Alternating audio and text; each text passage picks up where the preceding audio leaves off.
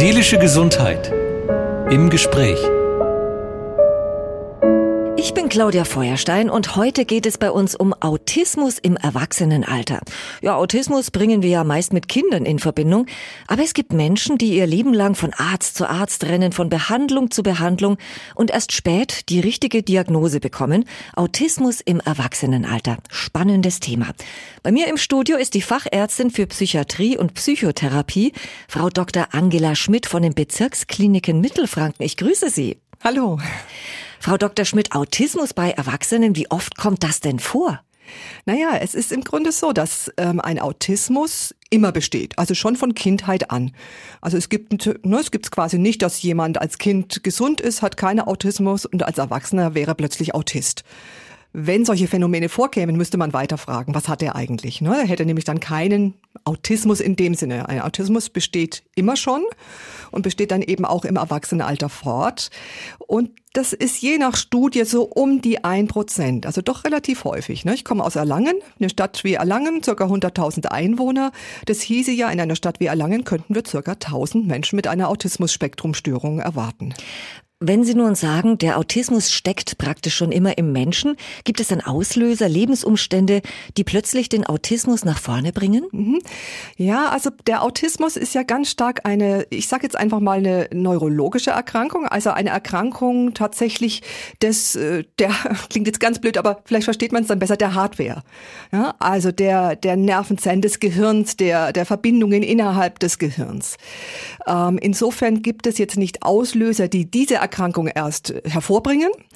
Ähm, was wir aber beobachten ist, dass Menschen vielleicht mit der ähnlichen ähm, ja, Gehirnanatomie, mit den ähnlichen Gehirnstrukturen dann vielleicht doch ein ganz anderes ähm, Ergebnis in ihrem Leben erzielen, je nachdem, wann es entdeckt wurde, wie sie gefördert wurden, in welcher Umgebung sie sich befinden, welche Entscheidung sie selber für ihr Leben getroffen haben. Das kann oft den großen Unterschied machen zwischen, ja, man kommt sehr schwer zurecht, vielleicht auch noch mit vielen weiteren Begleiterkrankungen psychischer Art, oder man kommt eben gut durchs Leben und ist eben anders als die meisten von uns sind. Schauen wir uns doch so einen autistischen Menschen mal ein bisschen genauer an. Kann ich an bestimmten Bewegungen, Situationen oder Reaktionen erkennen, dass vielleicht Autismus vorliegt? Ja, in der Tat kann ich das. Ähm, das sind interessanterweise Menschen, die vielleicht schon immer irgendwo ein bisschen Außenseiter waren, wo oft auch schon in der Schule die anderen erkannt haben, hm, die sind ein bisschen anders. Leider hat das dann bei vielen Menschen auch ein bisschen zum Mobbing geführt. Also das ist was, was wir immer wieder sehen. Ne, ich habe auch noch eine andere Störung, bei der ich Diagnostik mache. Das ist ADHS. Da ist ein ähnliches Phänomen. Also wenn Kinder merken, jemand ist ein bisschen anders, Kinder haben ja ein gutes Gespür, dann sind die oft mal da nicht sehr feinfühlig und die Menschen haben leider dann oft zu leiden, weil die anderen ja auch nicht verstehen, was die haben, ne, bis die mal diagnostiziert sind und man es vielleicht auch mal allen erklären kann. Tritt das häufig häufiger bei Männern oder bei Frauen zutage im Erwachsenenalter? Also es ist häufiger bei Männern. Man geht davon aus, dass es so zwei bis äh, dreimal häufiger bei Männern auftritt als bei Frauen. Wenn ich denn nun den Verdacht habe, also vielleicht bei einem Freund, da könnte Autismus vorliegen, welche Symptome habe ich? Mhm. Also Sie haben gerade schon gesagt, also man verhält sich vielleicht ein bisschen ungewöhnlich und wird vielleicht auch gemobbt. Gibt es auch körperliche Signale? Es gibt auch körperliche Signale, aber ich sage jetzt einfach mal, das Auffällige ist das Sozialverhalten. Das Sozialverhalten und die soziale Kommunikation. Das sind häufig Kinder, die nicht viel, nicht gerne in die Augen sehen. Bei Erwachsenen allerdings muss man wissen als Diagnostiker, sonst gerät man gleich auf die äh, falsche Fährte, dass die das meistens, allermeistens können. Die können in die Augen sehen. Zumindest die Autisten, die zu uns kommen, das sind ja oft Menschen, die doch ganz gut zurechtkommen und deswegen den Weg ja auch zu uns gefunden haben. Also Autisten, was können Autisten nicht und was können sie? Ja, also was sie nicht so gut können, sind eben die Feinheiten der sozialen Interaktion, den äh, ganz spontanen, üblichen Blickkontakt aufnehmen und aufrechterhalten. Also sie nehmen Blickkontakt auf, die Erwachsenen, unsere erwachsenen Autisten, aber wenn man genau hinschaut, sieht man, dass es anders funktioniert. Und man kann sie auch danach fragen. Man kann sagen, sie schauen mich jetzt ja an, das tun ja Autisten sonst nicht, warum machen sie das? Und die können das sehr gut erklären, die wissen nämlich genau, wann sie es gelernt haben. Und kein anderer Mensch, ne? Also wenn ich sie jetzt fragen würde, wann haben sie gelernt, in die Augen zu gucken, dann würden sie mich komisch anschauen und sagen, äh, keine Ahnung, ist doch normal, mache ich schon immer. Ne? Und bei denen ist es anders. Das ist die eine Seite. Dann eben äh, beim Sprachlichen ähm, entgehen Autisten oft die Sachen, die zwischen den Zeilen sind. Also die wir sofort erkennen können, die wir keinen Autismus haben. Also Ne, natürlich je nach Typ, mancher besser, mancher schlechter, aber wir haben sowas, wir können zwischen den Zeilen lesen, wir hören was an der Stimme, wir sehen was an, am Körperausdruck. Und die Menschen mit Autismus gehen sehr stark auf das Wortwörtliche, was wortwörtlich ausgedrückt wird und sprechen ihrerseits deswegen auch oft sehr, sehr präzise. Also die, gerade die Asperger-Autisten, die zu uns kommen, sind sehr präzise, oft sprachlich sehr gewandt, sehr genau, sehr detailgetreu. Das ist übrigens auch was, was ihnen wichtig ist und was sie gut können. Auf Details achten, mit Details arbeiten, sich intensiv mit Details beschäftigen. Kann es dann auch sein, wenn Sie mathematisch zum Beispiel auch stärker begabt sind als andere Menschen, weil Sie Formeln besser behalten können und so weiter, dass Sie wiederum mit Worten schlechter umgehen können und auch die Worte schlechter mit Gefühlen verbinden können? Naja, also mit Worten, das, na, das ist jetzt ein bisschen schwierig, weil mit Worten können gerade die Asperger-Autisten, also ne, wir haben ja ein ganzes, jetzt muss ich vielleicht doch noch ganz kurz ein bisschen ausholen. Denn wir haben ja sozusagen die Unterscheidung traditionellerweise zwischen den frühkindlichen Autisten, auch manchmal Kanner-Autisten genannt, und den Asperger-Autisten. Dann gab es auch noch die atypischen Autisten. Ähm, die Kanner-Autisten sind oft diejenigen, die tatsächlich auch Probleme haben, überhaupt zu sprechen die manchmal auch eine intellektuelle Minderbegabung haben, die werden früh, meist früher erkannt. Weil das ist so grob auffällig, dass die Eltern sich Hilfe suchen und Hilfe suchen müssen. Menschen mit Asperger-Autismus werden oft erst spät erkannt, weil die können durchaus ganz vieles ganz gut und sind halt ein bisschen für die anderen Menschen vielleicht ein bisschen schrullig. Ja, und wenn die so weit durchkommen, dann äh, wird es erstmal gar nicht entdeckt. Es ist nämlich aber heute jetzt so, dass man zunehmend es nicht mehr unterscheidet. Kann er Asperger, sondern sagt, es ist ein Autismus-Spektrum. Ne? Also wie so ein ganz großes kreisrundes Feld und da gibt's ne, überall in diesem Feld gibt's unterschiedliche Ausprägungen dieser autistischen Störung. Allen ist gemeint, dass sie sich schwer tun mit Kommunikation, mit sozialen äh, Zwischentönen, dass sie oft spezielle Gewohnheiten haben, spezielle Interessen und sehr viel Planbarkeit, Ordnung, Struktur haben wollen. Und wenn das aus dem Lot gerät, ja, selber sehr aus dem Lot geraten können, selber sehr erschüttert sind, ähm, dann kommt es zu sowas wie einem Meltdown, ne, sitzen plötzlich da, weinen nur noch, weil sie einfach mit dieser veränderten Situation dann äh, gerade äh, gar nicht zurechtkommen können. Können sie dann auch aggressiv werden? Ja, auch. Ne, wobei ich jetzt mal sage, auch das ist wieder ganz äh, starke Typsache. Ne, also ja, aggressiv, ja, mit Schimpfen, mit Schreien, dass die Menschen äh, dann äh, wirklich tätlich werden, gefährlich werden werden, kann es auch geben.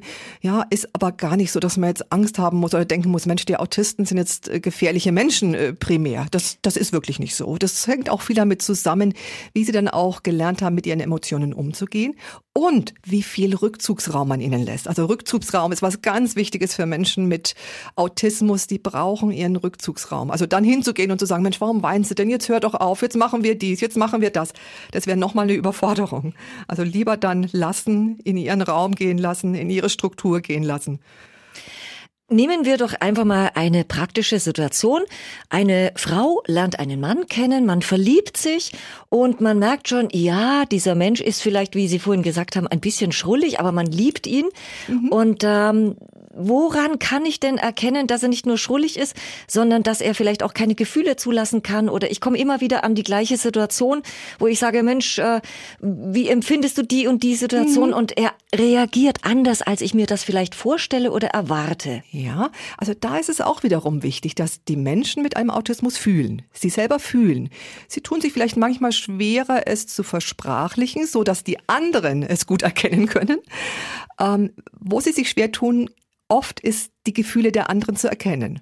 Und da finde ich, da, da trifft oft sowas, oft sowas ganz Nettes auf. Also wenn ich einen Menschen mit Asperger frage, wie ist es denn? Können Sie sich in andere einfühlen? Können Sie Mitgefühl haben? Wenn Sie jetzt merken, zum Beispiel Ihrem Partner geht's schlecht, äh, macht Sie das dann selber traurig? Und dann ist eine typische Antwort, wenn ich es mitbekomme oder wenn er es mir sagt, dann macht's mich traurig. Denn ich möchte nicht, dass mein Partner oder meine Freundin oder nur, dass die traurig ist und dann überlege ich, was ich tun kann. Also hier in dem Fall die Empfehlung, ganz deutlich auszusprechen, was man empfindet, was man denkt, was man fühlt. Ganz wichtig. Damit hilft man auch dem Autisten. Ganz wichtig. Ne? Bei, bei Menschen mit Autismus nicht Andeutungen machen, nicht zwischen die, nicht durch die Blume.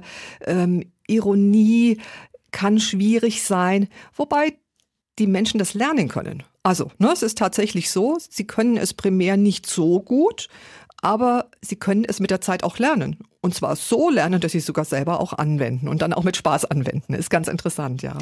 Was ist denn dann der erste Schritt? Gehe ich zum Hausarzt und äh, sage, mein Partner, mein Enkelkind, mein Kind, der Freund, der Kollege, der kommt mir etwas merkwürdig vor. Ist das der Hausarzt wirklich der erste Ansprechpartner? Also die erste, der erste Punkt ist ja quasi ein Leidensdruck. Also ne, Menschen sind, sind ganz unterschiedlich. Ne? bei den Menschen äh, neben dem Autisten oder beim Autisten bei selber? Beiden, bei beiden. Ich sage jetzt mal bei beiden. Und wenn es keinen Leidensdruck gibt, ne, man ist halt einfach irgendwie, wie man halt ist und jeder ist verschieden, dann äh, muss man eigentlich erstmal gar nichts machen. Sofern aber ein Leidensdruck auftritt oder das Gefühl, Mensch, ich würde gerne irgendwas Bestimmtes erreichen, so geht's aber nicht oder es treten bestimmte blöde Situationen immer wieder auf oder ich habe auch noch eine Depression entwickelt, also irgendwo ein Leidensdruck dann wäre es bei diesem Verdacht, äh, Verdacht tatsächlich günstig, sich an einen Psychiater zu wenden. Und da kommen Sie ins Spiel. Gehen wir mal davon aus, ein Mensch bekommt also von seinem Arzt gesagt, Mensch, es könnte sein, dass Sie autistisch sind. Sie haben so Symptome. Dieser Mensch kommt dann also zu Ihnen ins Klinikum zum. Beispiel am Europakanal. Wie geht es weiter mit der Diagnosearbeit? Wie empfangen Sie diesen Menschen? Ja, also ich bin ja in einer ambulanten Einrichtung, also in der psychiatrischen Institutsambulanz am Klinikum am Europakanal. Das heißt, wir haben keine Station, wir haben keine Betten rumstehen, wo die Leute über Nacht liegen, sondern die kommen fast wie in eine Praxis. Der Unterschied ist, dass wir mehr Personen, mehr, mehr Berufsgruppen haben, so dass wir auch mehr verschiedene Sachen anbieten können und eben auch so eine Diagnostik.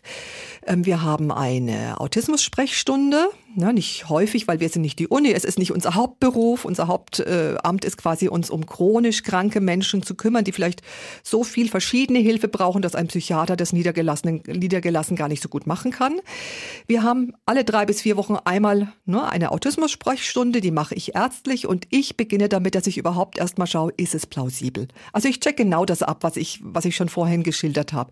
Wie ist der Blickkontakt? Wie ist die, äh, wir nennen das den, den Rapport, also wie, wie äh, ähm, ist die Passung im Gespräch.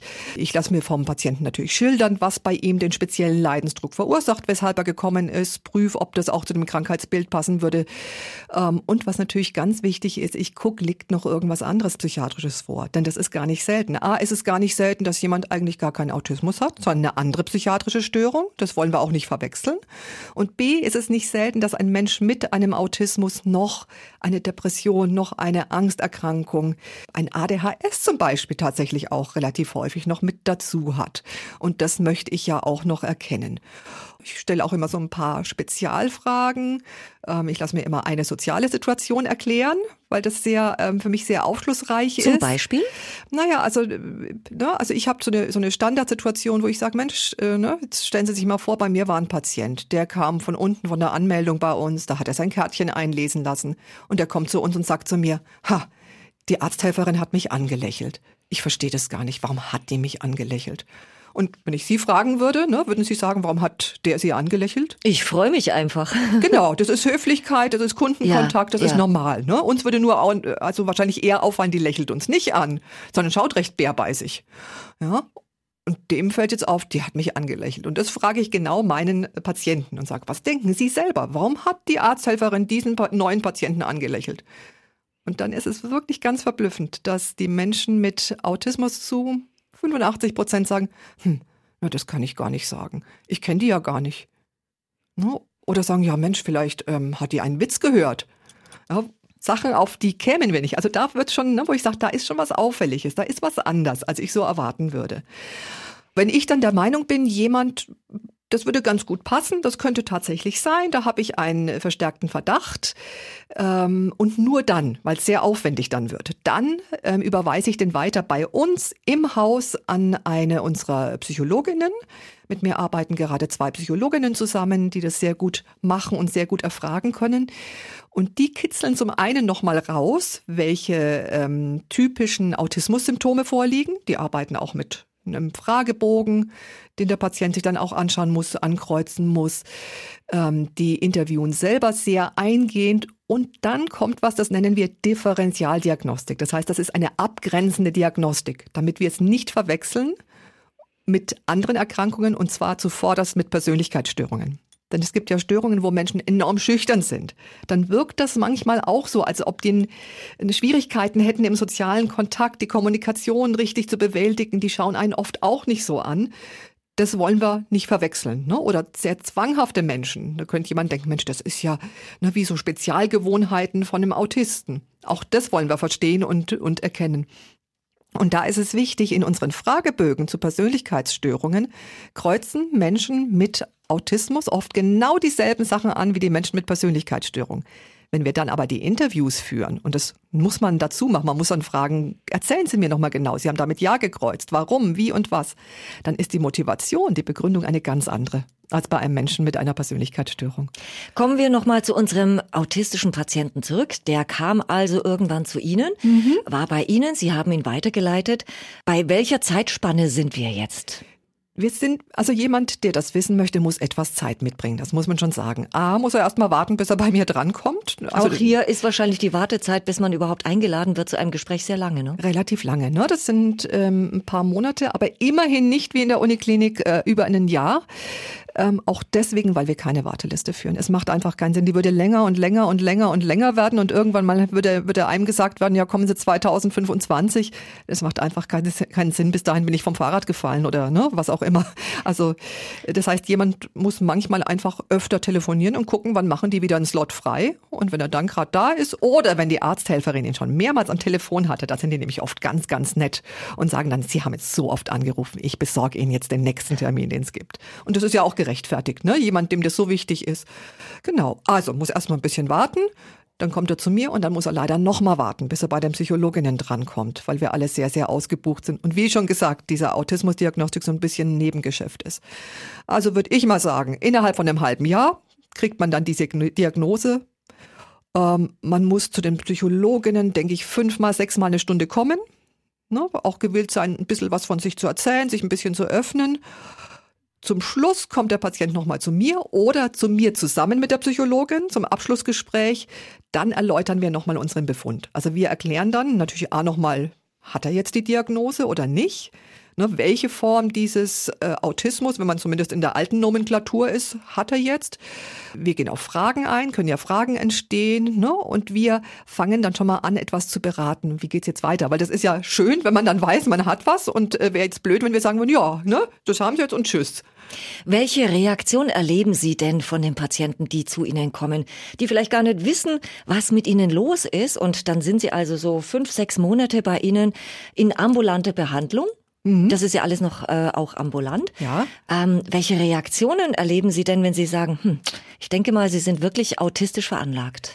Also ich bin da tatsächlich sehr, sehr offen. Also ich sag schon nach dem ersten Gespräch, also mein Eindruck ist ja, ne, für mich würde sehr, sehr viel passen. Sind die Menschen dann eher erleichtert oder ja, eher geschockt? So ist es. Nein, die sind nicht geschockt. Na, die sind nicht meistens nicht geschockt, sondern ähm, das sind ja meistens Menschen, die haben einen Leidensdruck, die wissen, irgendwas passt nicht und die sind oft erleichtert, dass sie endlich wissen, woran es liegt. Ja, und es ist ja auch, wie soll ich sagen, ganz viele, also das ist noch was Interessantes. Menschen mit Autismus sind ja da oft sehr rational, rationaler als wir da oft sind ne, die wir uns dann durch Emotionen irgendwie da äh, vom Weg abbringen lassen, die sagen dann, na ja, so ist es dann, ne? Ich funktioniere da anders. Und das ist für viele Menschen mit Autismus auch nicht eine Krankheit, also für mich auch nicht, sondern das ist einfach eine andere Form, eine andere Funktionsweise des Gehirns mit ihren Vorzügen, aber auch mit ihren Problemen in unserer ähm, heutigen Welt oder ne, überhaupt im, in unserem Alltag. Ähm, und die können da oft sehr rational rangehen und, und sagen dann, ja, okay, das weiß ich jetzt, hm, genau. Und was, ne, dann mache ich das jetzt so und so und so. Und oft kommen die tatsächlich auch schon mit einem konkreten Anliegen. Also, ne, einer kam mal, sagte, ich hätte eine gute Stelle in Aussicht. Aber das ist bei einem Start-up. Ne, der könnte mich dann ähm, unterstützen oder nehmen erstmal, ne, ähm, weil die es noch nicht so üppig haben, wenn ich eine Förderung kriegen würde vom Arbeitsamt. Die kriege ich, wenn ich irgendeine, ne, ein psychisches Problem habe, was schwer genug ist.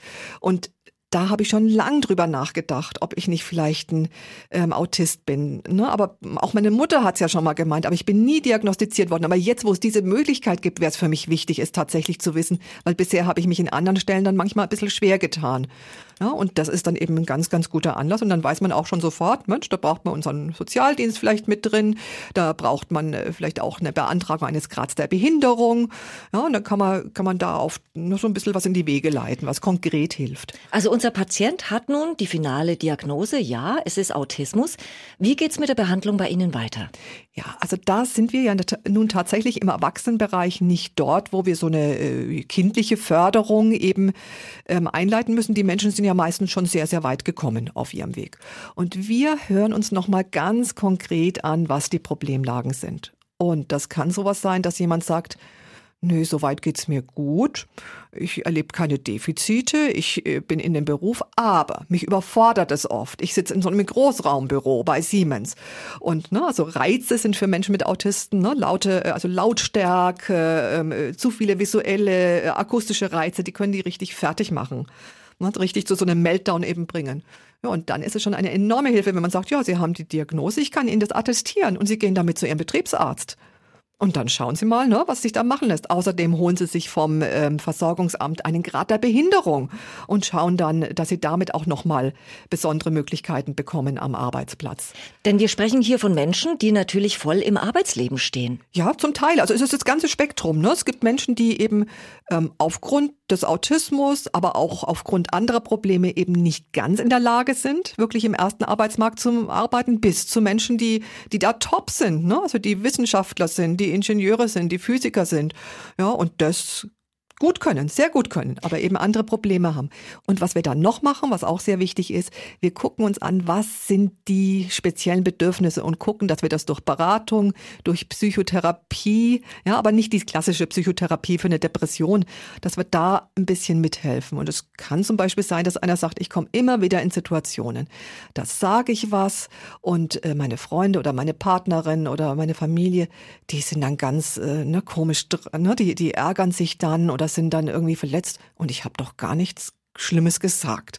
War doch ganz höflich. Und dann kann es sehr, sehr wichtig und sehr gut sein, mit diesen Menschen diese Situation genau anzuschauen und zu versuchen, es zu verstehen. Also so, als würde ein, äh, ja, wie soll ich sagen, als würde ein Außerirdischer versuchen, ähm, die Menschen auf der Erde zu verstehen oder umgekehrt, ein Mensch auf der Erde versuchen, Außerirdische zu verstehen. Und ich möchte jetzt gar nicht festlegen, wer wer ist, sondern ne, das, aber das kann man eben tatsächlich erarbeiten. Das heißt, Autismus ist nicht heilbar, aber man kann gut damit umgehen und gut damit leben. So ist es, ganz genau so ist es da ist es auch nochmal ganz wichtig, dass man auch Begleiterkrankungen behandelt. Denn durch natürlich das erhöhte Stresslevel, die erhöhten Schwierigkeiten, die es da eben im sozialen Bereich auch gibt, können die Leute auch leichter in andere Erkrankungen reinrutschen und es ist auch rein vom genetischen her mit manchen Störungen eine, eine, wie soll ich sagen, eine Überschneidung, eine Benachbarung. Ne? Das ist nicht dieselbe Störung, aber es ist, dass bestimmte Teile der Gene, die man angesammelt haben muss, um einen Autismus zu bekommen, auch wiederum dafür gut sind, dass man zusätzlich vielleicht leichter Depressionen bekommt oder zusätzlich leichter ein ADHS bekommt. Und da ist es ganz wichtig, das auch nochmal anzuschauen und das unbedingt behandeln zu lassen. Übernimmt die Krankenkasse die Behandlung, Diagnose, alles? Ja, mhm. natürlich, natürlich, weil es wirklich eingestuft ist als psychiatrische Störung und äh, damit übernimmt das tatsächlich die Krankenkasse. Letzte Frage. Wenn uns nun jemand hört, der sagt, ja, ich kenne jemanden, auf den trifft das zu oder ein Hörer merkt vielleicht selber, das kommt mir alles bekannt vor. Was ist zu tun? Was empfehlen Sie? Wohin kann er sich wenden? Also ich würde tatsächlich empfehlen, mal einen Psychiater aufzusuchen ne, ein Psychiater oder tatsächlich ne, eine der Institutsambulanzen, ähm, insbesondere dann, wenn man auch noch Begleiterkrankungen hat. Ja, weil wir ja immer dafür da sind, ähm, auch die komplexeren Krankheitsbilder dann zu behandeln, die vielleicht beim Niedergelassenen, nicht weil der es nicht kann, sondern weil der nicht noch einen Psychologen gleich an der Hand hat oder einen Sozialpädagogen gleich an der Hand hat oder einen Ergotherapeuten. Ja, und ähm, die können natürlich auch zu uns kommen und, und mit uns sprechen. Ich habe noch eine Ergänzung. Ne? Wir haben auch äh, Gruppen, die heißen soziale Kompetenzgruppen. Das sind natürlich auch Gruppen, die auch geeignet sind, Menschen mit Autismus etwas weiter zu helfen bei den Problemen, die vielleicht mit, mit der Kommunikation, mit dem Nicht-Lesen können äh, zwischen den Zeilen zusammenhängen kann. Autismus im Erwachsenenalter. Wenn Sie also Fragen dazu haben oder mehr Informationen haben möchten, dann können Sie sich unter anderem an die Bezirkskliniken Mittelfranken wenden. Dankeschön an die Fachärztin für Psychiatrie und Psychotherapie, Frau Dr. Angela Schmidt von den Bezirkskliniken Mittelfranken. Ja, vielen Dank auch. Und wenn Sie Lust haben auf mehr Informationen zu diesem und zu anderen spannenden Themen, dann abonnieren Sie diesen Podcast. Bis zum nächsten Mal. Seelische Gesundheit im Gespräch.